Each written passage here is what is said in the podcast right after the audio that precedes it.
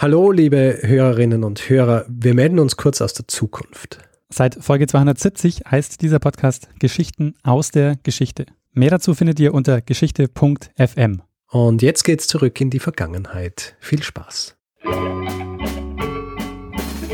Lernen ein bisschen Geschichte. Lernen ein bisschen Geschichte, dann werden Sie sehen, Herr Reporter, wie das sich damals entwickelt hat. Wie das sich damals entwickelt hat.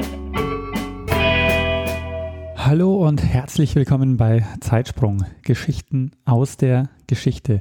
Mein Name ist Daniel. Und mein Name ist Richard. Ja, wir sind bei Folge 90. Ähm, für alle, die neu dazugekommen sind, wir sind zwei Historiker und wir sprechen Woche für Woche über eine Geschichte aus der Geschichte. Und wir erzählen uns die immer abwechselnd. Also eine Woche erzählt Richard mir eine Geschichte, die Woche drauf ich ihm eine. Letzte Woche habe ich eine Geschichte erzählt. Richard, weißt du noch, um was es ging? Ja, natürlich. Jetzt ist es eine Prüfung hier jetzt. Ja, es ist eine Prüfung. Ich notiere das mit. Es ging um, um die Volkszählung im 18. Jahrhundert in Österreich, beziehungsweise in den Habsburger Landen. Ja. Hattest du inzwischen Gelegenheit, auf einer Party ähm, dein Wissen anzubringen? Also natürlich war ich äh, seit der letzten Woche auf vier unterschiedlichen Partys, ja, weil ich ständig zu Partys eingeladen werde. Aber die waren ohne mein Zutun schon so unterhaltsam, dass ich äh, mich nicht genötigt gefühlt habe, diese, diesen äh, Schatz des Smalltalks auszupacken. Ja. Verstehe. Aber vielleicht nächste Woche bei einer der nächsten Partys, die ich besuchen werde. Ja, dann bin ich mal gespannt. Ähm, dann würde ich sagen, ähm, starten wir mal äh, in diese Folge und ich gebe dir einfach mal das Wort. Sehr gut. Daniel, wir sprechen heute über eine Person äh, und wir sprechen über dieses, wir sprechen über das gesamte Leben dieser Person. Und ähm, ich glaube, ähm, am einfachsten ist es, wenn ich einfach einmal ganz am Anfang anfange und dann ergibt sich eigentlich die Geschichte von selber. Also ja. bei der Geburt. Wir fangen bei der Geburt an. Ja. Also fangen wir beim Namen an. Ja. Wir sprechen über einen Menschen, der heißt Roger Casement. Uh, Roger Casement. Ist dir, ist, dir der Name ein Begriff? Uh, nie gehört vorher. Sehr gut. Dann fange ich jetzt einfach mal an mit seinem frühen Leben. Ja. Mhm. Roger Casement, 1864 geboren als Kind einer nicht geraden armen Familie und zwar in Dublin, Du als äh, Kosmopolit weißt natürlich Dublin. Irland. Irland, ja. Er wird also in, in, in Dublin geboren, allerdings ist es so, seine Eltern sterben recht früh und er wird dann ab dem zehnten Lebensjahr von Verwandten aufgezogen, und zwar in Nordirland. Wir überspringen jetzt, wir haben natürlich großspurig gesagt, wir besprechen sein ganzes Leben, aber ich gestehe mir das einfach zu, dass ich da jetzt ein bisschen Sprünge mache. Wir springen jetzt gleich einmal zu seinem 21. Lebensjahr ja? Und zwar reist er mit 21 zum ersten Mal nach Afrika. Und in Afrika arbeitet er für die internationale Afrika-Gesellschaft und zwar im Kongo-Freistaat, beziehungsweise Belgisch-Kongo. Mhm. Und jetzt frage ich gleich einmal, äh, ist dir Belgisch-Kongo ein Begriff? Äh, nee, nicht wirklich. Okay. Und ich werde jetzt gar nicht erklären, was Belgisch-Kongo ist, weil ich erkläre es dir später. Mhm. Ja? Äh, du musst nur wissen, äh, Belgisch-Kongo gehört dem belgischen König Leopold II. Mhm. Das heißt, er arbeitet für diese internationale Afrika-Gesellschaft, die für König Leopold II. arbeitet. Während seiner Zeit in Afrika lernte er auch unter anderem, und das ist jetzt, äh, wie soll ich sagen, so nur ein bisschen nebenbei, aber es ist äh, gut, irgendwie so zu zeigen, in was für Kreisen er sich bewegt hat. Er lernt dort auch äh, einen Mann namens Joseph Conrad kennen. Ist dir Joseph Conrad ein Begriff? Conrad, nee, kenne ich auch nicht. Joseph Conrad. Ist natürlich ein Künstlername, aber ähm, äh, also Joseph Conrad ist ein Autor. Mhm. Und Joseph Conrad hat das berühmte Buch geschrieben, The Heart of Darkness. Ah, das du schon in der Schule gelesen hast das äh, viele in der Schule gelesen haben. Ich bin mir nicht sicher, ob man es bei uns in der Schule liest, aber ich glaube in den USA äh, ist Heart of Darkness auf dem Curriculum. Hm, also ich kenne es nicht. Und dieses, dieses Heart of Darkness, äh, das spielt in Zentralafrika. Und wenn ich dir jetzt einen Filmnamen sage, ja, der auf diesem Buch basiert, dann wirst du einen Aha-Moment haben. Ah, der englische Patient. Nein. Okay. Uh, der Film ist Apocalypse Now. Ah, okay, verstehe. also Apocalypse Now, uh, wo sie, wo sie die Handlung aus dem Buch Heart of Darkness ähm, von Zentralafrika nach Vietnam ähm, verschifft haben, aber die, äh, die Grund, die Grundrahmenhandlung äh, ist im Grunde dieselbe. Mhm. Ja. Auf jeden Fall, dieser Roger Casement arbeitet ab dem 21. Lebensjahr in Afrika und er verlässt aber dann den Kongo, um in Nigeria zu arbeiten, und zwar fürs Colonial Office der Briten. Und 1895 wird er dann Konsul in Mosambik, äh, beziehungsweise in der damaligen Hauptstadt, Hauptstadt Lorenzo Marquez. Und du fragst dich jetzt natürlich, diese Hauptstadt heißt doch gar nicht so, ja? Das ist deshalb, weil die Hauptstadt heute Maputo heißt. Mhm. Ja. Also dort arbeitet er als Konsul. Casement stellt sich dann dort äh, sehr schnell als ein sehr, sehr guter Mann vor Ort heraus. Ja. Also er ist betreut mit administrativen, aber auch, wie soll ich sagen, explorativen Aufgaben. Ja. Und äh, die Art und Weise, wie er das macht, ist so gut, dass die Dinge, die er dann nach London schickt, beeinflussen eigentlich direkt in London die Entscheidungen der Personen, die irgendwie die Geschicke in ihren Kolonialgebieten beeinflussen sollen. Also Casement war, an, war so als Konsul ein recht talentierter Problemlöser und äh, seine Art zu arbeiten war recht passioniert und er war galt als sehr ehrlich, selbstinitiativ und war eben so ein Mittelding aus, aus Forscher und Administrator. Er ist auf Expeditionen gegangen, zum Beispiel für, wenn es darum ging, Karten zu erstellen. Ja, ist er auf Expeditionen gegangen, damit dann die nötigen Daten da waren, um diese Karten zu erstellen. Äh, hat generell Daten aller Art gesammelt, also wirtschaftliche Informationen, aber auch äh, hat sich angeschaut, welche neuen Lieferungen kommen an, äh, welche neuen Waffenlieferungen kommen an, welche Schiffe legen an. Also er war im Grund äh, auch sowas wie ein, äh, wie ein Spion eigentlich damals. Und die Art und Weise, wie er zum Beispiel seine Berichte verfasst hat, die er dann zurückgeschickt hat nach London, waren immer in sehr klarer und auch direkter Sprache verfasst. Und er galt eigentlich als ein sehr, sehr integrer Mitarbeiter ja, der britischen Krone. Ja. Und das hat auch dafür gesorgt, dass er dann einen, wie soll ich sagen, fast schon kometenhaften Aufstieg genossen hat in äh, diesem Bereich. Er ist dann eben im Kongo äh, mehrere Jahre, ist immer wieder mal zurück in, äh, in Großbritannien, also in England, aber auch vor allem in Irland.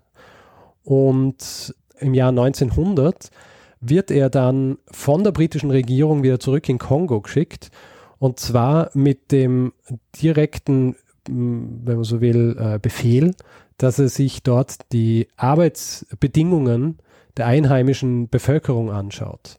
Und ich habe ja vorhin davon gesprochen, dass dieser Freistaat Kongo, beziehungsweise dieses Belgisch Kongo, das direkte Eigentum von Leopold II., dem belgischen König war. Äh, deswegen spreche ich jetzt ganz ein bisschen äh, über Kongo, damit du dir irgendwie vorstellen kannst, um, um was es geht äh, in seiner, in dieser Aufgabe, die ihm da aufgetragen wird. Mhm. Also dieser und dieser, dieser Freistaat war persönliches Eigentum des belgischen Königs. Und das hat auch bedeutet, in diesem Zusammenhang, dass nicht nur die Ländereien, was jetzt das Selbstverständnis des Königs angeht, nicht nur die Ländereien ihm gehört haben, sondern auch alle Personen, die dort gelebt haben. Mhm. Ja. Und die eigentliche Aufgabe des Königs, wenn man jetzt, äh, wenn man sich jetzt anschaut, warum er dieses Land gehabt hat, war das dass er im, in diesem kolonialistischen Sinn die Situation der Eingeborenen verbessert. Ja. Das war ja oft im, im Kolonialismus war das so dieser Grundgedanke. Ja. Also, dass du, es ist ja nicht in erster Linie darum gegangen, du gehst dorthin und beutest alle aus, sondern es äh, war dieser, dieser Gedanke, wir gehen dorthin und wir sorgen dafür, dass hier Zivilisation einkehrt. Ja. Und äh, wie wir natürlich wissen aus der Geschichte, ist das äh, nie so eingetroffen und In äh, Belgisch-Kongo ist es äh, vor allem nicht so eingetroffen. Also dieser Leopold II. hat hat Belgisch-Kongo von, von vorne bis hinten einfach nur ausgebeutet. Ja. Neben Elfenbein ist vor allem Kautschuk im Vordergrund gestanden. Und Kautschuk, Kautschuk ist zu diesem Zeitpunkt auf der ganzen Welt benötigt worden. Ja. Nicht zuletzt wegen der anfangenden Massenproduktion von, von Autos, aber auch für die Elektrifizierung. Ja. Also für die Elektrifizierung hast du ja quasi was gebraucht, das dir deine elektrischen Kabel ummantelt. Mhm. Und dafür hast du Kautschuk gebraucht. Und der Leopold II. hat auf die brutalste Art und Weise dieses Kautschuk dort abbauen lassen, beziehungsweise hat die Bevölkerung mehr oder weniger versklavt und hat sie von seinen, seinen Vertretern vor Ort einfach brutal gezwungen, dass sie für ihn arbeiten. Und es gibt grauenhafte Berichte, also aus dieser Zeit. Und es gibt äh, zum Beispiel eine Hochrechnung, dass ungefähr 20 Prozent der Eingeborenen aufgrund dieser Behandlung durch die offiziellen Vertreter äh, von Leopold II. Äh, gestorben sind. Mhm. Und die Tatsache, dass wir wissen, was dort wirklich passiert ist, ist geschuldet der weiteren Tatsache, dass äh, Roger Casement dort war und sich das angeschaut hat und dann am 11. Februar 1904 einen Bericht über diese Machenschaften im Belgisch-Kongo veröffentlicht hat, äh, das dem englischen Parlament präsentiert hat. Und das war im Grunde eine wahnsinnig äh, diplomatische Sensation, ja, die dann wahnsinnig weitreichende Folgen auch haben sollte. Der Bericht selber war, wie es die Vorgesetzten von Casement gewohnt waren, in seiner typischen Art und Weise verfasst, also äh, faktisch, recht distanziert und objektiv, aber in der Aussage eigentlich absolute Verdammung dieses Systems in Belgisch-Kongo und hat eben aufgezeigt, dass diese humanitären Prinzipien, also dieser, dieser Grundgedanke, dass du dort hingehst und die Situation, die vermeintlich schlechte Situation der Eingeborenen verbesserst, völlig ad absurdum geführt worden ist und, äh, und verdreht worden ist. Und der, das Resultat dieses Berichts war, dass dann im Jahr 1904 der belgische König äh, Untersuchungskommission einberufen hat müssen und äh, im, äh, im Zuge dessen ihm dann auch dieses Belgisch-Kongo aberkannt worden ist. Diese Arbeit in Afrika hat natürlich nicht nur für Caseman nicht nur dafür gesorgt, dass er diesen, diesen Bericht verfassen kann, sondern hat auch, hat auch ihn als Person und äh, seine Vorstellung davon, was der Kolonialismus eigentlich ist, völlig verändert. Ja. Und ich war in der glücklichen Situation, mit jemandem sprechen zu können, der, ich würde fast sagen, der Experte für Roger Casement ist. Mhm. Und zwar Professor Angus Mitchell, der an der University of Limerick in Irland lehrt. Ah, cool, ja. okay. Und ich habe ihn angerufen und habe mit ihm über Roger Casement gesprochen. Aha. Wir werden jetzt im Zuge dieser Episode einige Male von ihm hören. Ja? Und ich muss dazu sagen, so ein bisschen als Warnung. Ja. Mhm. Das Ganze ist auf Englisch. Ich werde es nicht eins zu eins übersetzen, ich werde es hin und wieder ein bisschen paraphrasieren, aber generell ist es recht viel Englisch. Aber das Gute ist, dass Professor Angus Mitchell ein sehr schönes Englisch spricht. Ja. Das heißt, man versteht ihn sehr gut. Mhm. Auf jeden Fall, das war die Einleitung äh, für die erste Wortmeldung von, äh, von Angus Mitchell und zwar habe ich ihn eben auch äh, ein bisschen befragt zu dieser, zu dieser Veränderung der Wahrnehmung, beziehungsweise wie sich das für Roger Casement verändert hat, nachdem er in Afrika war und diese Gräueltaten beobachten konnte.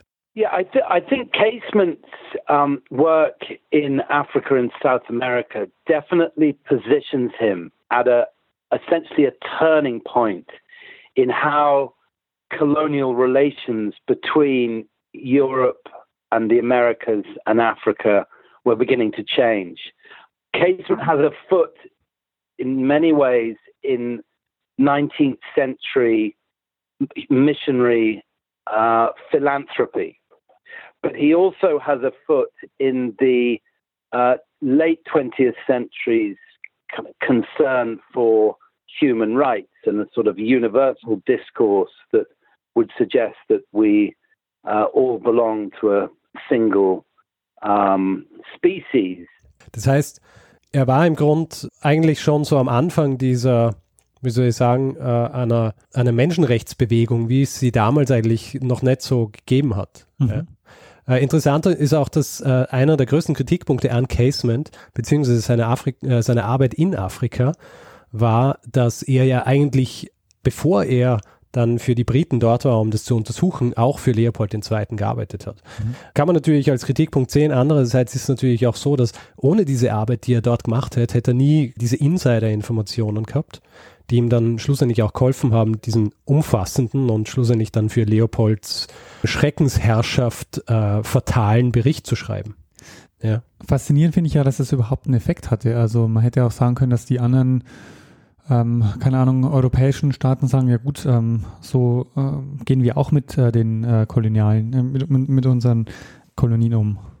Das wäre dann halt so ein bisschen eine verkürzte Sicht der Dinge, weil natürlich äh, heutzutage, wenn wir zurückschauen auf die Kolonialmächte und wie sie die unterschiedlichen äh, Kolonien ausgebeutet haben, sehen wir natürlich immer dieses Resultat, ja.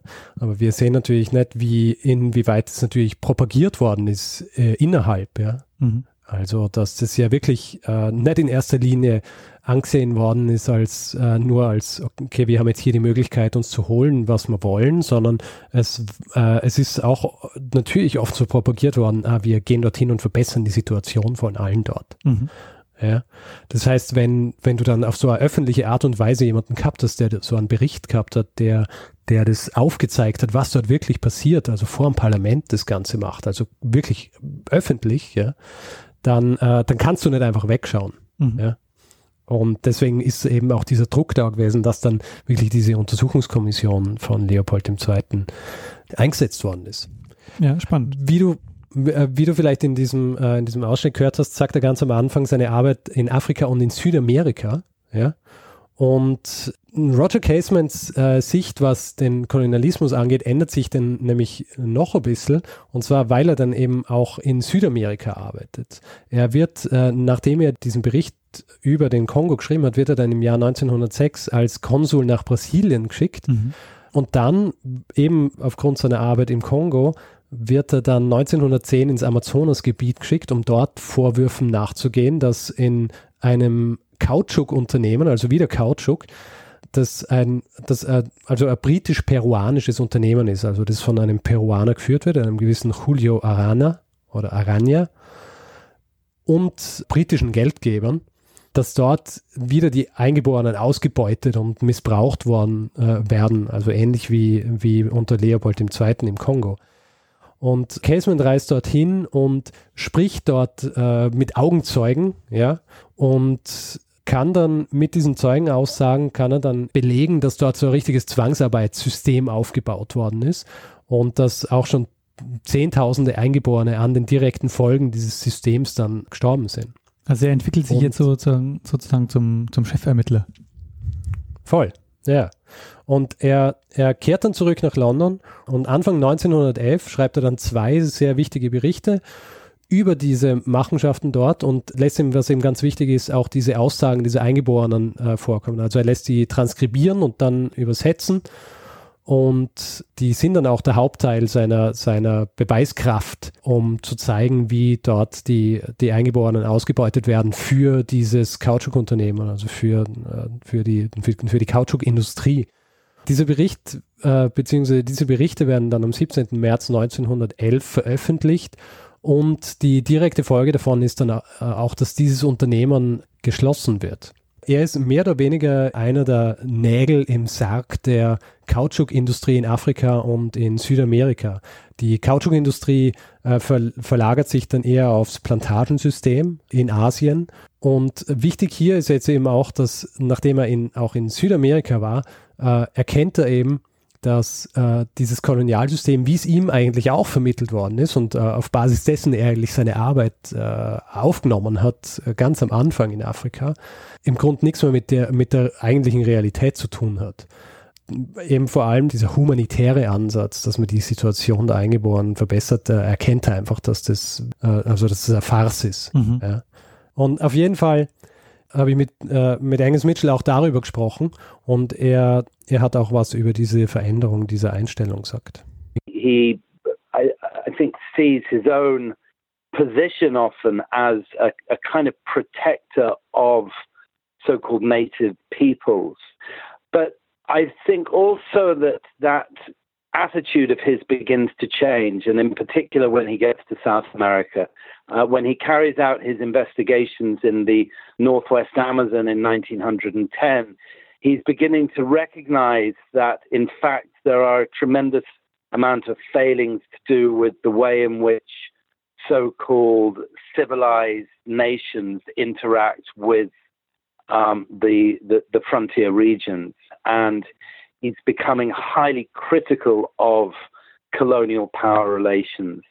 And he's also becoming, becoming skeptical of uh, so called humanitarian intent. As a consequence of his voyages into the Amazon in 1910 and 1911, he really does begin to question hu- humanitarianism in terms of what it really is, what, what really its intentions are. And um, and I think at the end he, he, he becomes quite critical because he sees that in, in many ways the efforts to so-called civilize uh, the native were in fact just a, a, a veneer, a cover for uh, ways by which they could be exploited more effectively. Also zusammenfassend, was Angus Mitchell hier auch sagt, ist, dass vor allem gegen Ende seiner Arbeit, nachdem er dann in, in Südamerika war, erkennt Casement, dass, dass dieser, diese sogenannte Zivilisierung der Wilden im Grund einfach nur ein Vers äh, oder einfach nur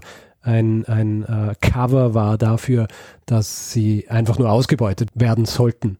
Ja? Mhm. Und für ihn ist es halt bahnbrechend, ja, dass, dass er das erkennt, weil er natürlich ein Mitarbeiter dieses Systems war. Ja. Mhm. Er ist aber dann durch diese, also durch seine Arbeit, die er dann dort macht und auch seine, seine, sein Abwenden von, äh, von diesem klassischen Begriff des äh, Humanitarismus, also dieses, dieses, dieses Ansatzes, dass man als quasi weißer Mann dorthin kommt und den, den Eingeborenen was Gutes tut, hin zu äh, einfach zu sagen, okay, wir gehören einem alle so der, der gleichen Spezies an und wir sind alle gleich und wir sollen alle mit der gleichen Würde und so weiter behandelt worden, werden, ist er Vorreiter dessen, was wir heute eigentlich als Menschenrechte kennen. Mhm, und okay. äh, Angus Mitchell hat mir auch was dazu gesagt. Mhm. But I think human rights is a term that in, in a way does apply to him and certainly you see him beginning to talk about human rights of um, indigenous people at that time in a way that was quite uh, forward looking. Also eben nach seiner Zeit in Afrika und nach seiner Zeit in, in Südamerika, die Arbeit, die er dort geleistet hat, ist so gute Arbeit, dass sie auch dann in England entsprechend gewürdigt wird und er wird dann im Jahr 1911 aufgrund seiner Arbeit auch zum Ritter geschlagen. Mhm. Ja. Auf jeden Fall ist es dann so, dass er im Jahr 1912 aus, seinem, aus dem Dienst als Diplomat ausscheidet, vor allem aus gesundheitlichen Gründen. Also äh, ich habe das jetzt ja alles sehr zusammengefasst, aber das sind ja mehrere Jahrzehnte gewesen, äh, während der er in Afrika und in, äh, in Südamerika gearbeitet hat. Und die haben natürlich, das ist natürlich eine anstrengende Geschichte. Ja. Also er wird auch immer wieder mal krank dazwischen, muss dann auch wieder zurück nach Irland zum Beispiel, wo er sich mehrere Monate oder sogar ein Jahr oder so auskurieren muss, um dann wieder zurückzukehren. Das ist höchstwahrscheinlich einer der Hauptgründe, warum er, also zumindest nach außen hin, warum er seinen Dienst als Diplomat aufgibt. Und dann passiert nämlich was ganz Interessantes, ja. Er schließt sich 1912 den äh, sogenannten Irish Volunteers an. Ja. Mhm. Äh, wir dürfen ja nicht vergessen, äh, Roger Caseman ist in Irland geboren worden und er fordert jetzt auch, so wie diese Irish Volunteers, die irische Unabhängigkeit. Ja? Also zu, diesen, zu dieser Zeit ist Irland noch abhängig von, von England. Ja? Mhm. Und Anstrengungen für quasi Unabhängigkeit von, von Irland sind immer unterdrückt worden von England, aber der Ruf nach Unabhängigkeit wird immer lauter. Und er äh, versucht jetzt über seine Verbindungen, die er, die er während seiner Zeit als Diplomat während der letzten äh, Jahrzehnte gemacht hat, Unterstützung für dieses äh, Ansinnen zu finden, und zwar auf der ganzen Welt. Er fährt zum Beispiel dann im Jahr 1914 in die USA, wo er sich mit unterschiedlichen Personen trifft, unterschiedlichen Personen, die sich für, für Menschenrechte einsetzen und äh, interessanterweise fährt er nicht direkt äh, mit dem Schiff in die USA, sondern über einen Umweg Montreal in, äh, in Kanada, weil er nicht will, dass das äh, sogenannte British Spy Office äh, ihm auf die Schliche kommt und sieht, dass er in die USA fährt. dort in Amerika ist auch äh, schon recht verbreitet die sogenannte Irish Republican Brotherhood, ja, der Casement auch angehört. Und die versuchen eben in den USA Unterstützung für die, die irische Sache zu finden. Äh, es gibt zum Beispiel ein Schreiben, das von der Irish Republican Brotherhood zirkuliert in den USA, das äh, setzt den Titel hat Englands Schwierigkeiten sind Irlands Chancen. Ja? Und es bezieht sich natürlich in, äh, direkt auf das, was äh, im Jahr 1914 begonnen hat, ja? nämlich der Erste Weltkrieg. Mhm. Und während seiner Zeit in den, äh, in den USA wird mehr oder weniger ein Plan ausgeheckt von Roger Casement, dass sie die Wirren des Ersten Weltkriegs dazu verwenden, Irland in die Unabhängigkeit zu führen. Ja.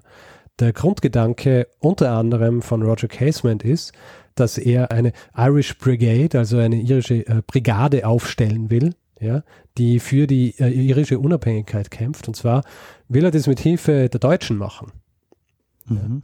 Und er nimmt in Washington Kontakt zum deutschen Botschafter auf und die sind ihm auch recht wohlgesonnen und er reist dann über den Umweg Christiania und äh, Christiania ist das heutige Oslo in Norwegen, reist dann nach Deutschland.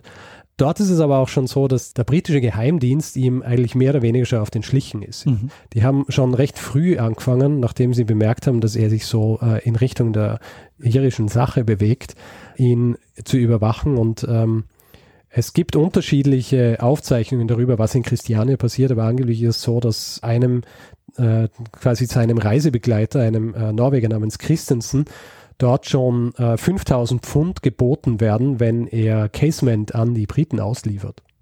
Was dieser Christensen ausschlägt und Casement reist also weiter nach Deutschland. Und du fragst dich jetzt natürlich schon, warum, warum reist er nach Deutschland? Ja? Weil Deutschland ist im Krieg und was hat Irland wirklich mit Deutschland zu tun? Und dazu hat mir Angus Mitchell auch was ganz Interessantes gesagt. Mhm. I think it's important when when when you contextualize Casement's decision in 1914 after the outbreak of war to essentially decamp to Berlin and begin to conspire on behalf of the Irish Republican Brotherhood uh, with the German Foreign Office for an independent Ireland. I think it's important to understand that there is a much larger context to that uh, extraordinarily controversial uh, move. Um, and, and, and I think that really extends from Ireland's cultural relationship to Germany in the two decades before the First World War.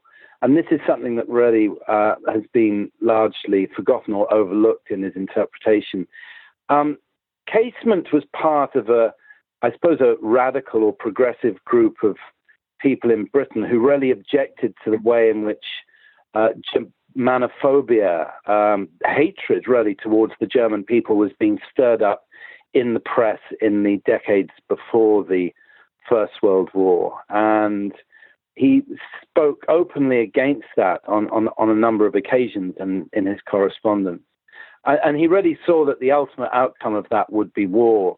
Das heißt, dieses Anti-Deutschtum, das in England vorgeherrscht hat, ja, hat in Irland so eigentlich nicht existiert und Casement war auch einer quasi so dieser Verfechter, der, der so gegen diesen teilweise so völlig überzogene, dieses völlig überzogene Anti-Deutschtum war, ja, mhm.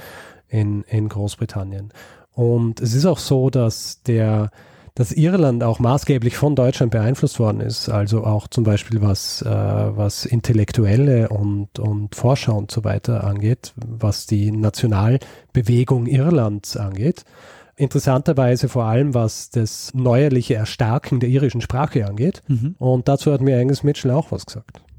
At the same time, uh, his own engagement with Irish cultural nationalism uh, had a very strong German flavor to it. A number of the most eminent scholars who were dealing with the um, flowering, if you like, of the Irish language movement at that time were German philologists and scholars, and most notably Kuno Meyer, who was really one of the, the, the most outstanding um, Irish or Celtic scholars of that period.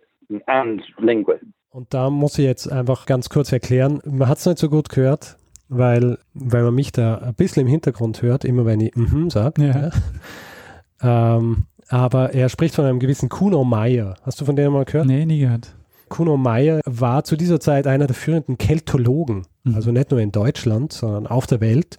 Und ab 1904 lehrte er auch in Dublin, äh, wird dann auch Ehrenbürger von Dublin und Cork. Äh, er gründet zum Beispiel auch die School of Irish Learning in Dublin mit dem selbsternannten Ziel, ein zweites goldenes Zeitalter der irischen Lehre einzuläuten. Mhm. Auf jeden Fall, äh, Angus Mitchell hat noch ein bisschen was zu äh, Deutschland und den Intellektuellen zu sagen gehabt. Mhm. And so in that regard, the cultural nationalist movement in Ireland had a very fond and strong relationship with uh, German culture of that time. And therefore, the war really cut against the grain of the sympathy and indeed the friendship and, and that they felt for the German people.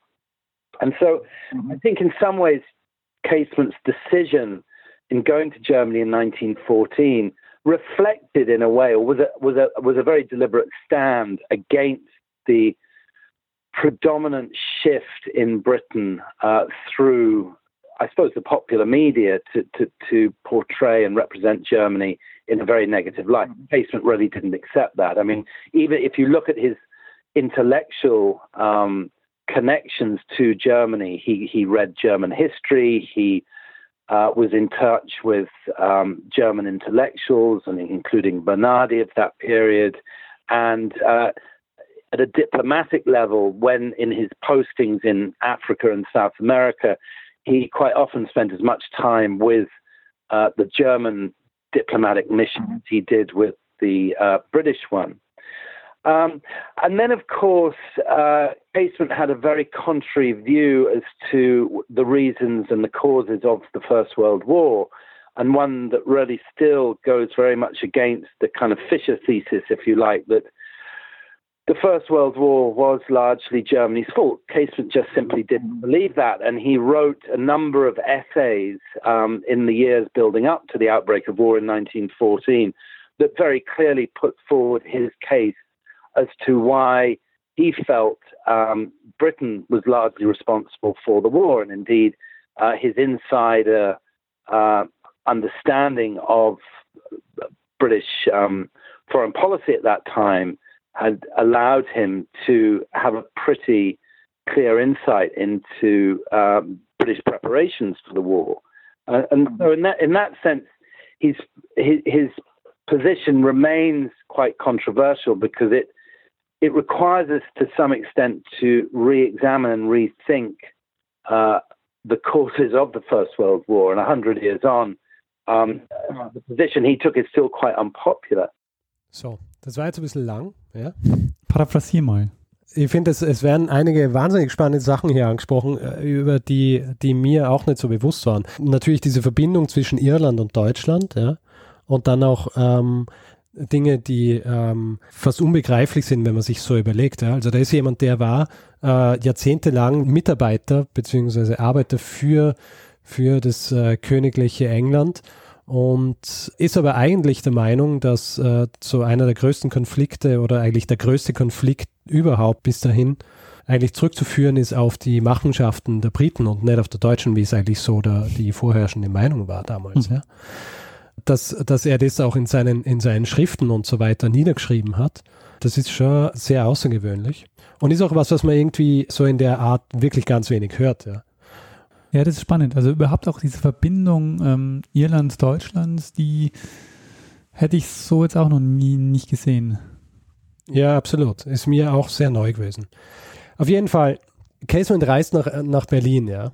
Und in Berlin versucht er dann, die von mir vorhin angesprochene Brigade, also diese irische Brigade zusammenzustellen. Und zwar versucht er die zusammenzustellen aus irischen Kriegsgefangenen. Ja. Er hat ja eine äh, gute Verbindung zur Diplomatie dort und es wird ihm Zugang gewährt zu einem Gefangenenlager, wo diese Kriegsgefangenen sind. Und er versucht jetzt diese Kriegsgefangenen davon zu überzeugen, dass sie Teil dieser irischen Brigade werden, die dann für die irische Unabhängigkeit kämpfen sollen. Und es scheitert kläglich. Ja?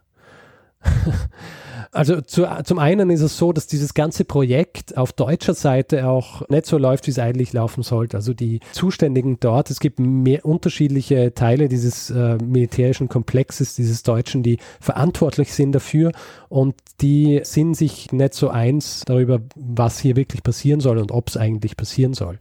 Zum Beispiel Rudolf Nadolny, der der Leiter des militärischen Geheimdienstes ist, ist Casement gegenüber schon von Anfang an skeptisch eingestellt, hätte ihn sogar für einen Doppelagenten. Ja. Andererseits ist es so, dass auch ein Großteil dieser Kriegsgefangenen überhaupt kein Interesse daran haben, äh, für die Unabhängigkeit Irlands zu kämpfen. Ja es ist ja Anfang des Krieges und ein Großteil dieser, dieser Soldaten, die dort sind, sind eben in den klassischen irischen Regimenten des britischen Heers gewesen. Das sind welche, die einfach aus Überzeugung Soldaten sind in erster Linie, ja, die ihre, ihre Soldatenehre vor dieser irischen Sache sehen. Und die haben überhaupt kein Interesse daran teilzunehmen, an dieser, an diesem Plan, Irland zu befreien. Und Roger Casement schafft es dann schlussendlich nur so an die 50 Soldaten zu rekrutieren aus ungefähr 20.000. Ja. Dieser Versuch, der zieht sich über ein halbes Jahr und länger.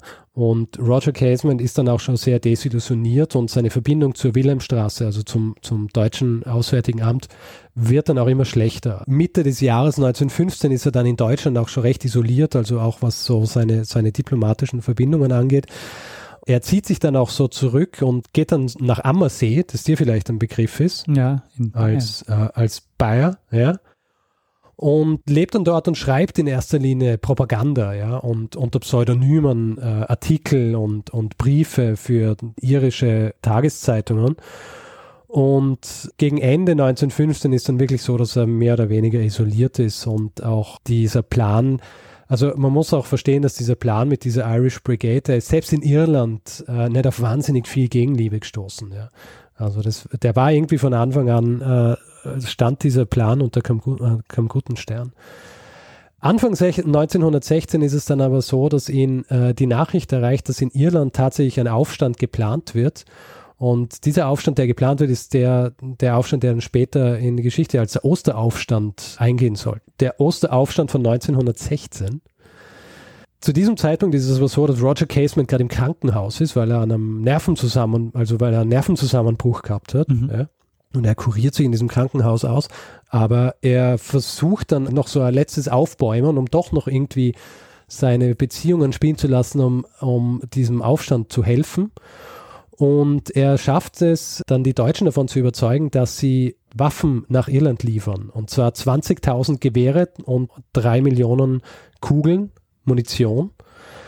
Und geplant ist es so, dass das in einem Schiff äh, namens Out nach Irland transportiert wird und Casement selbst in einem U-Boot diesem Schiff folgt und dann auch in Irland anlegt und dass diese Waffen dann dieser Irish Brotherhood zur Verfügung stehen, um diesen, Auf, um diesen Aufstand zu unterstützen damit. Spektakulär. Ja. Ziemlich spektakulär. Also Casement steigt also dann am 12. April 1916 in ein U-Boot, und zwar U-20, ja. Das dann allerdings äh, kurz drauf aufgrund eines Maschinenschadens wieder umdrehen muss. In Helgoland, wo er Basis ist, steigt er in ein anderes U-Boot, U-19, das dann am 15. April endlich nach Irland abfährt.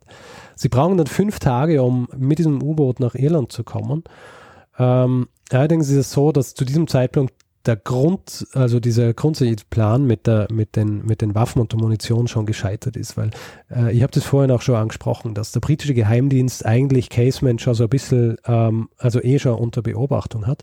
Und der britische Geheimdienst natürlich auch, was die irische, ähm, was die irischen Machenschaften und die Machenschaften in Irland angeht, schon ständig dabei war, alle auszuspionieren, beziehungsweise eben das zu machen, was ein Geheimdienst macht. Und der ganze Plan, was die, äh, was die, den Aufstand in, in Irland angeht, aber auch die, äh, was die Waffenlieferung angeht, etc., ähm, ist diese ganze Kommunikation ist eigentlich schon ab, abgefangen worden und äh, seit 1915 lässt der britische Geheimdienst auch eine Yacht namens Sayonara die Westküste Irlands rauf und runter fahren, um äh, mögliche Landestellen für diese Waffenlieferungen auszuscouten, ja, damit sie äh, wissen, wo sie landen, wenn sie, wenn sie kommen. Auf jeden Fall schaffen sie es damit, diese Waffenlieferungen abzufangen und Casement schafft es zwar mit dem U-Boot nach Irland, geht an Land, wird aber weniger als 24 Stunden später dann auch schon aufgegriffen und nach London transportiert. Und er landet dann dort im Tower. Und während er die, im Tower, also Tower kennst du, oder? Das ist quasi dieses, das alte Gefängnis ja. in London. Während er in diesem Tower sitzt, äh, hat dieser Osteraufstand in Irland begonnen. Und werde gar nicht viel über diesen Osteraufstand sprechen, außer dass dieser Osteraufstand äh, sehr blutig niedergeschlagen worden ist, und zwar nach ungefähr einer Woche. Und Casement kriegt das alles mit und diese, diese Leute, die dort waren, die diesen Aufstand, das waren im Grunde alles Freunde von ihm oder sehr, sehr, sehr enge Bekannte, wenn man so will. Ja. Und er kriegt dann eben auch mit, dass nachdem dieser Aufstand niedergeschlagen worden ist, Anfang Mai 15 der Anführer dieses Aufstandes standrechtlich exekutiert werden. Mhm. Und Casement ist also ab diesem Zeitpunkt der einzige Überlebende dieser Verschwörung. Ja. Und für die Engländer ist das Ganze natürlich eigentlich eine wahnsinnig peinliche und ein bisschen auch traumatisierende Sache. Und Angus Mitchell hat dazu auch was gesagt. Yeah, I mean, I, I think Casement's trajectory uh, into high in, into the kind of category of high treason uh, was a profoundly um, traumatizing thing for the British ruling class in particular to accept. That knighthood had propelled him into the uh, constellation of imperial kind of superstars, if you like. I mean, at that period, he really did walk beside the high and mightiest names in the British imperial firmament. And he was held up as the, the poster boy of the British Foreign Office. Er war halt wirklich so ein Superstar, mhm. ja? also ein diplomatischer Superstar, der dann plötzlich zum absoluten Hochverräter wird. Mhm. Ja? Und er wird dessen dann auch angeklagt. Also er wird dann angeklagt des Hochverrats, der Sabotage und der Spionage. Allerdings ist es so, dass Casement durch seine Arbeit, durch seine Beziehungen hat er noch wahnsinnig viele Sympathien. Ja. Trotz dieser, trotz des Hochverrats und all dieser Dinge hat er bei Intellektuellen, bei Schriftstellern, Künstlern, Politikern äh, und auch Gewerkschaftsführern hat er wahnsinnig, er hat ein wahnsinnig großes Sympathienetzwerk und es wird, nachdem er angeklagt und verurteilt wird, werden etliche Gnadengesuche und so weiter verfasst, äh, wo versucht wird, irgendwie dafür zu sorgen, dass er nicht wirklich hingerichtet wird, was äh, natürlich die, äh, die Strafe auf, auf Hochverrat wäre. Das stellt die Engländer natürlich vor ein Problem. Und äh, wenn es nach ihnen ging, muss was geschehen. Und es passiert auch was. Und dazu sagt Angus Mitchell auch was. And therefore, what was required uh, by the authorities was a way by which he could be, uh, in some ways, executed for something that no one could forgive him for. And therefore, between his uh, really his capture and his execution, there began to circulate stories uh, that uh, amongst the possessions that had been confiscated from various addresses where he'd stayed over the years was instead of diaries that uh, exposed him as, to use the language of that time, um, a sexual invert, uh, someone who had uh, essentially lived a very uh, libertarian sex life and found his pleasure with uh, young men. Also das heißt, sie haben also, ihn versucht zu diskreditieren. Genau, also dieses Sexual Invert, von dem er spricht, bedeutet halt einfach, dass er, dass er homosexuell war, ja, beziehungsweise, dass das transportiert worden ist über diese, über diese ähm, Aufzeichnungen, die sie angeblich bei ihm gefunden haben. Und ich weiß nicht, also wenn du die Geschichte von Alan Turing kennst mhm. zum Beispiel, der wegen Homosexualität noch chemisch kastriert worden ist, mhm und in, im Jahr 1916 ist tatsächlich auch noch die Todesstrafe auf Homosexualität gestanden. Mhm. Ja. Also im Grund sind diese Vorwürfe schlimmer als die Hochverratsvorwürfe. Ja, ja aber gegen die einen kann man sozusagen politisch vorgehen, weil er so ein gutes Standing hatte und die anderen sozusagen eine, ein moralisches Problem. Genau, das ist halt so eine klassische Schmierkampagne. Mhm diese Aufzeichnungen, die dann gefunden worden sind, die sind dann später als das Black Diary bekannt worden. Ja. Also es, äh, es gibt äh, mehrere Tagebücher von Caseman, aber das ist dieses Black Diary, wo eben diese Dinge beschrieben werden. Und der Einfluss dieses Black Diaries hat dann schlussendlich genau den Effekt gehabt, den sich die Briten erhofft haben. Ja? Anfangs mehr so als Gerücht, verbreitet sich es dann halt wie ein Lauffeuer. Und Angus Mitchell sagt da auch noch was dazu. Um, um, warte noch, noch kurz eine Nachfrage. Ja. Ähm, ja. Ist das authentisch? Also ist es ein, das ist nicht. Sprechen wir noch drüber. Okay. Uh, and those rumors uh, at the very height of the war, you have to understand when the press in Britain was being very, very carefully controlled, when rumor itself uh, was being used very effectively as a way of controlling mass psychology. Rumors began to spread very rapidly and uh, very negatively that Casement was essentially, you know, a man who just could not, under any circumstances, be spared or get um, the, the, the, the, final uh, execution. And so in that sense, um, the diaries themselves and the rumors about them were was what executed him. Also diese Gerüchte über seine angebliche Homosexualität, wie Angus Mitchell sagt, sorgen auch dafür, dass er schlussendlich hingerichtet wird. Also am 3. August 1916 wird er, nachdem er in der Früh das letzte Sakrament kriegt, dann sein Essen verweigert und dann noch betet, bis er abgeholt wird, um dann zum Galgen eskortiert zu werden, wird er kurz nach neun aufgehängt. Aber das heißt, verurteilt, äh, beziehungsweise ähm, das Todesurteil basiert schon noch auf dem Hochverrat, ja. aber ähm, es kann jetzt sozusagen durchgeführt werden, weil er auch keinen Rückhalt mehr hat.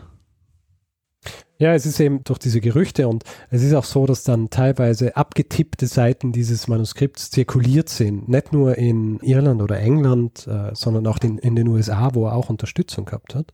Mit dem Zweck, dass Leute, die vorher Sympathien für, für ihn gehabt haben, dann zum Beispiel diese Gnadengesuche nicht unterschreiben, was dann auch der Fall war. Mhm. Ja.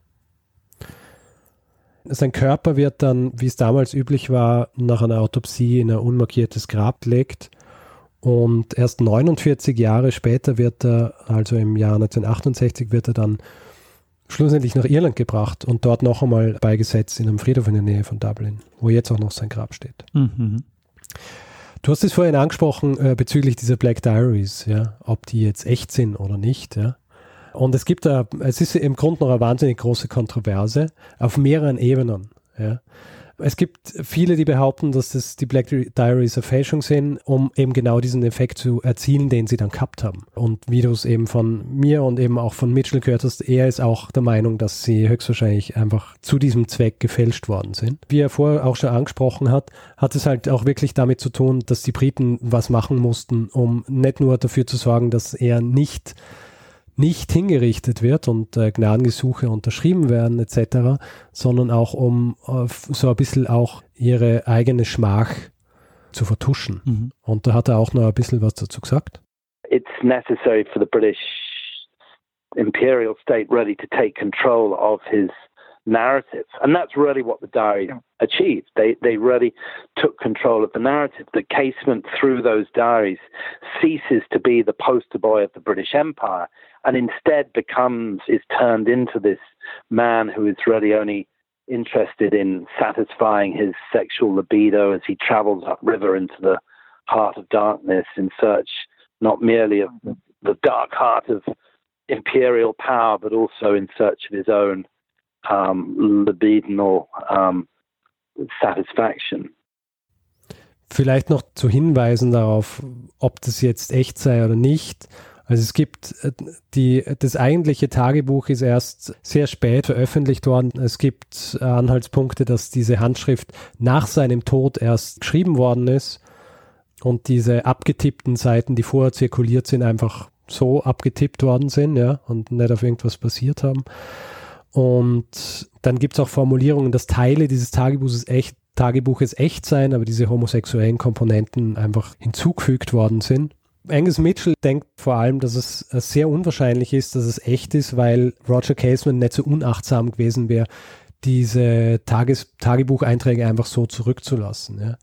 Vielleicht zu der Art und Weise, wie sie gefunden worden sind. Also Roger Casement hat in seinem Leben wahnsinnig viel geschrieben, ja, also hat viel Tagebuch geschrieben, hat viele Briefe geschrieben an Personen und hat dann, hat ja, hat ja auf der ganzen Welt gelebt und hat eigentlich nie wirklich so einen richtig festen Wohnsitz gehabt und hat deswegen überall irgendwie so seine Sachen gehabt und überall eigentlich so verstreut seine Aufzeichnungen, ja.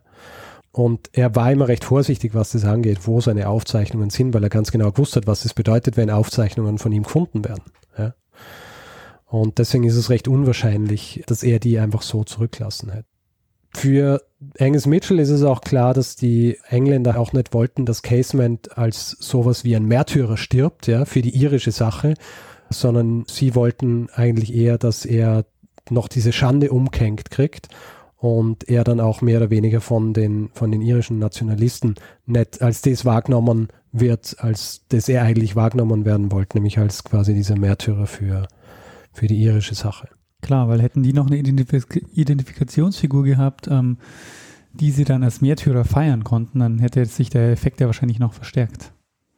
Genau. Ich meine, es ist schlussendlich so, dass äh, wenige Jahre später die irische Unabhängigkeit dann wirklich eingetreten ist. Ja? Und Casement gilt schon auch als, äh, als Held in diese Richtung, aber. Äh, Wann wird er denn dann zum irischen Nationalhelden? Also schon äh, zeitgenössisch oder ist es dann erst, was später kommt? Weil du meintest ja, dass erst in den 60er Jahren sein Grab dann äh, nach Dublin verlegt wird.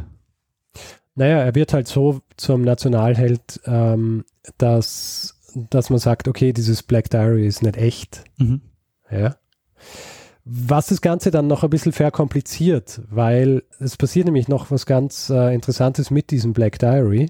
Und da habe ich auch noch was von Angus Mitchell, äh, kleines Snippet.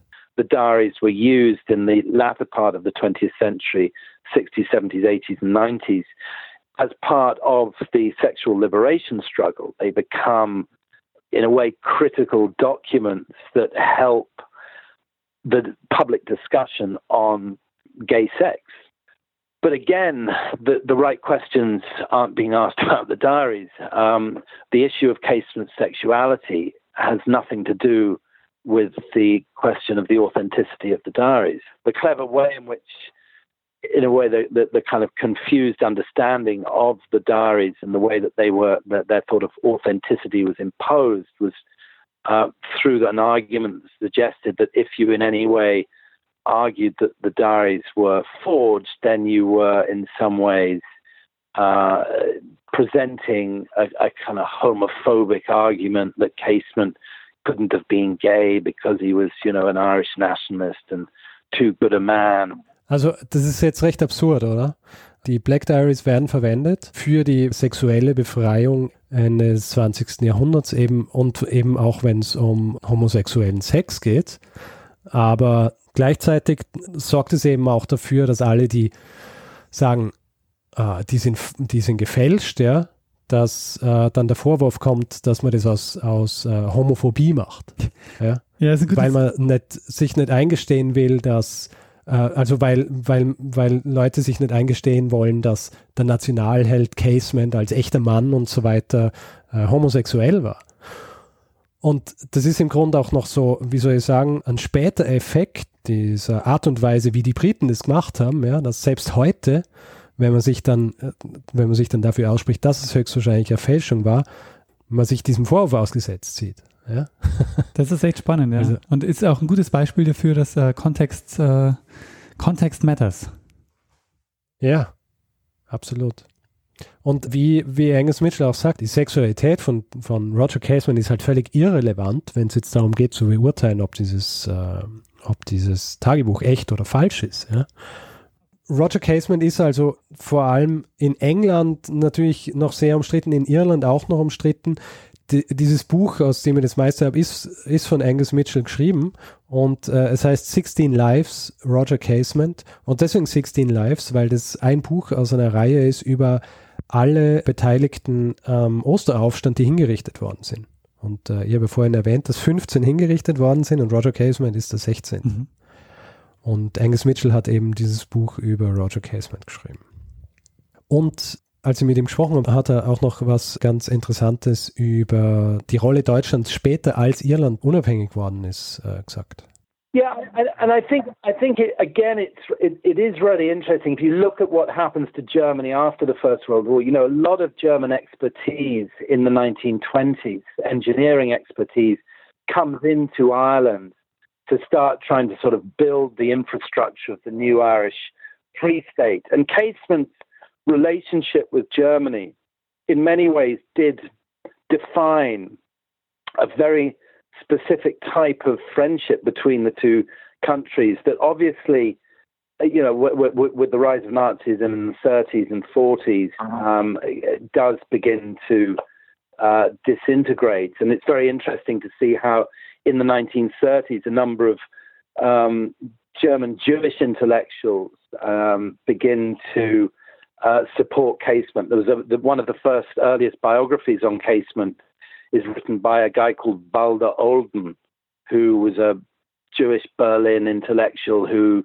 uh, in the mid 30s, was forced into exile, and but he did in in, in 1934 write um, a, a, a, biography of Casement, and um, so so you see that Casement's own, uh, I suppose, legacy lived on in Germany through the 30s, 40s, and indeed throughout the century um, in, in different ways. I mean, interestingly, also there was a, a, a ZDF um, mini series made about Casement in 1966 uh, that was uh, that was broadcast. So you can see that he, his his his spirit, if you like, or his legacy lived on after his very controversial end. Also interessanterweise in Deutschland Casement äh, fast fast äh, beliebter als dann in Irland selber in dieser Zeit. Das ist spannend, ja. Und er spricht ja diese ZDF-Miniserie an, ja. Mhm. Hast du das verstanden, als er gesagt hat, äh, ZDF Miniseries über Casement? Und ich habe mir angeschaut, äh, diese Serie, mhm. also ich habe es mir nicht angeschaut, sondern ich habe es mir halt auf IMDb angeschaut. Und weißt du, wer, weißt du, wer dort den Roger Casement spielt nee. in dieser Serie? Ein gewisser Heinz Weiß und Heinz Weiß ist dir sicher bekannt, ja, als jener Mann, der bis 1999 den Kapitän am Traumschiff gegeben hat. Nein, das ist ja krass. Ja. cool. Ja, ZDF halt, gell? Ja. Einmal ZDF, immer ZDF. Ja, das ist meine Geschichte über äh, Roger Casement. Äh, ich finde eine wahnsinnig so facettenreiche Geschichte. Also eigentlich eine Geschichte, aus der man drei machen hätte können. Absolut. Aber, also ich meine, von der Kolonialgeschichte bis, ähm, ja, bis, bis hin zum Ersten Weltkrieg hin dann auch noch diese, diese spannende Biografie. Ich meine, dass der dann noch wegen Hochverrats verurteilt wurde, aber dann letztendlich hingerichtet wird, ähm, weil ihm wahrscheinlich wegen dem gefälschten Tagebüchern. Ja. Das ist schon sehr, sehr spannend. Ja, es ist absurd. Also es ist echt ähm, ja interessante Geschichte und das Absurde ist, dass ich ähm, bis vor kurzem äh, eigentlich noch nichts über Roger Casement äh, gehört habe und ich nur deswegen aufgestoßen bin, weil ich mal die Archive von den New York Times durchsucht habe und dann so eine Anzeige in äh, irgendwann im Jahr 1922 oder so gesehen habe, wo sie verwiesen haben auf die Veröffentlichung von am Tagebuch eines gewissen Roger Casement in einer Zeitung. Ja, also in so wöchentlichen oder täglichen Ausgaben. Und äh, das war nicht das Black Diary, sondern es war sein German Diary. Interessanterweise auch äh, deswegen um diese Zeit rum veröffentlicht worden ist, weil das war gerade als die irische Unabhängigkeit gekommen ist und sie haben das auf der ganzen Welt, haben sie im Grunde, also vor allem in den USA, wollten sie erklären, warum Roger Casement nach Deutschland gegangen ist, ja äh, weil das natürlich bei den Deutschen äh, irgendwie so einen komischen Eindruck hinterlassen, mhm. äh, bei den generell nicht bei den Deutschen, sondern bei den Amerikanern einen komischen Eindruck hinterlassen hat, dass er nach Deutschland gegangen ist und von Irland aus war so dieser Versuch da, das irgendwie klarzustellen, warum er das gemacht hat. Spannend. Und dann jetzt noch äh, sozusagen irischer Nationalheld geworden. Gut, äh, das ist jetzt wirklich eine lange Folge geworden. Richard, ähm, ich glaube, das könnte mit die längste Zeitsprunggeschichte werden, aber ähm, wie du ja vorhin schon richtig gesagt hast, ähm, könnten das ja auch drei Zeitsprünge sein. Insofern ähm, sei dir verziehen, weil es nicht nur eine sehr, sehr spannende Geschichte ist, sondern du ja diesmal auch ähm, mit einem Experten an Bord hast. Genau. Sehr ein Uni, äh, also nicht ein Unikum, sondern ein Novum für mich. Ja. ja. Das ja, war vorher noch nie der Fall. Richtig gut, Richard. Ähm, ich ich freue mich sehr. Sehr gut. Ja gut, dann würde ich sagen, äh, springen wir flux in äh, den, ähm, in den, in den, wie heißt's, Feedback-Block. Ja, machen wir das. Ja, gut. Also wer Feedback geben will zu dieser Folge oder auch anderen, kann es äh, entweder per E-Mail machen. Feedback at zeitsprung.fm. Wer uns Tipps schicken will, schickt an Daniel, äh, daniel at zeitsprung.fm oder mich, richard at zeitsprung.fm. Ansonsten Feedback gern auf unserer Website zeitsprung.fm oder auch über Twitter, da ist unser Twitter-Name zeitsprung.fm oder direkt an uns jeweils einzeln. Der Daniel ist at Metzner, ich bin at Stormgrass und natürlich auf Facebook, facebook.com slash zeitsprung.fm.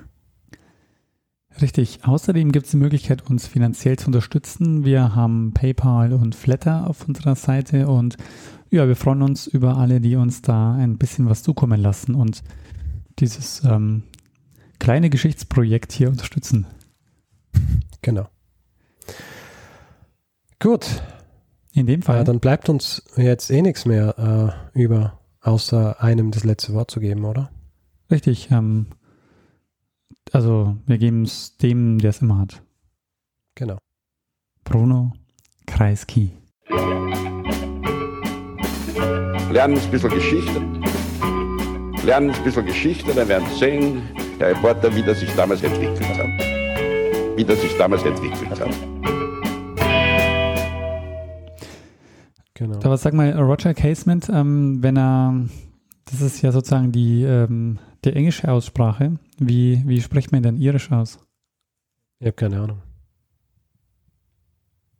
Ich weiß es nicht. Na dann. Äh, vielleicht, hat er keinen, vielleicht hat er keinen irischen Namen. Ja, er hat einen irischen Namen, den sehe ich. Weil das noch so. Den sehe ich vor Bitte? mir. Ich seh, den, den irischen Namen ja. sehe ich vor mir, aber ich weiß nicht, wie man ihn ausspricht. Ah, hast du es gegoogelt oder was? Selbstverständlich. ich habe keine Ahnung. Jetzt muss ich leider rausschneiden. Ja, schade.